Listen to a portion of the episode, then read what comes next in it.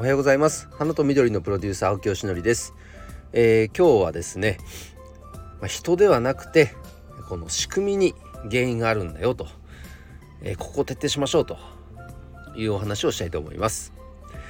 まあ、僕のこの働き方とすると会社自体はまだ一人でやってるんですが外部のね業務委託の方とかあとはプロジェクトごとに、えーと、チームを組んで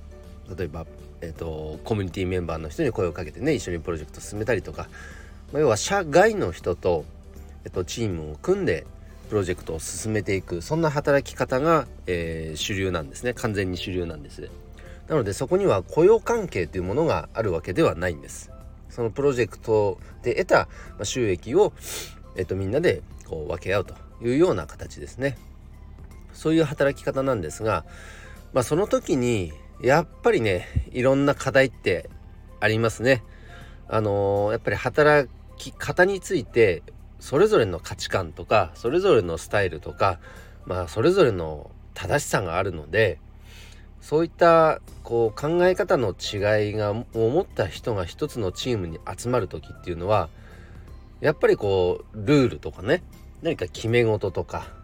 あとその目に見えないものをどうやって目に見えるように見える化していくかとま、ツールに落とし込むとか、まあ、こういうことってすごく大事になってくるなというのを、えー、日々感じています。まあ、そうじゃないとですね、まあ、言った言わないとか、まあ、記憶違いとかこういうはずだとかまあそれぞれの正しさが出ますよね。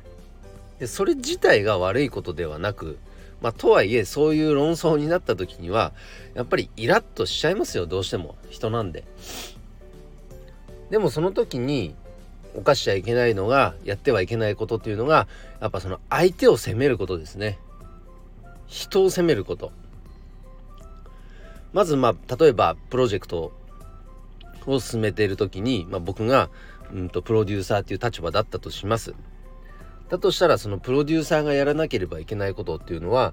まあ、そういうことが起きないようにあらゆる決め事とかルールとか今の現状をやっぱ見える化しておくことで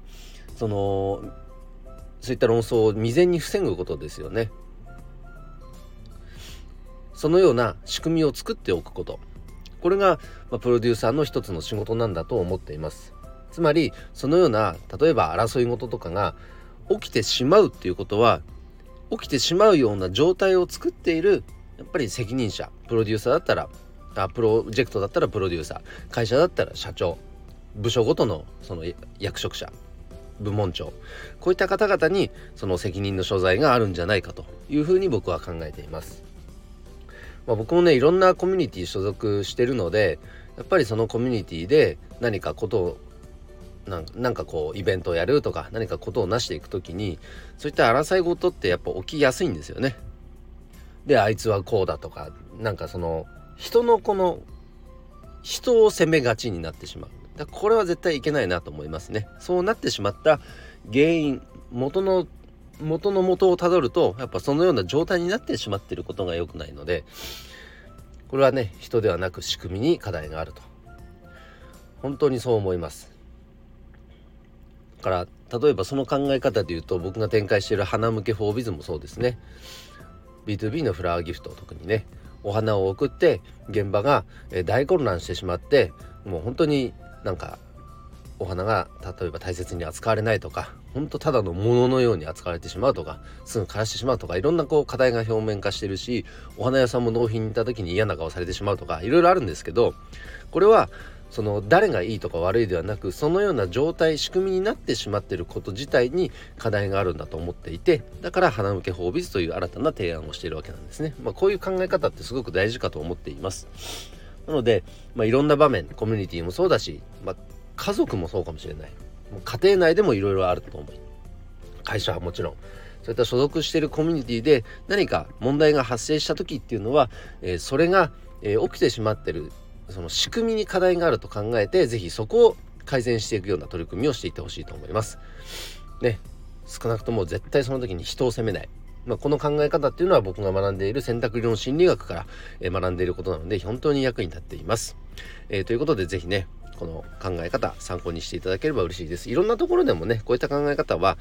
あのー、まあ本に書かれてたりもうネットの記事でもいくらでも探せば出てきますけど本当にその通りだと思います。実践してみるとよくわかりますね。はい、えー、ということで今日の配信は以上で終わります。今日も一日頑張ろう青木よしねでした。バイバイ。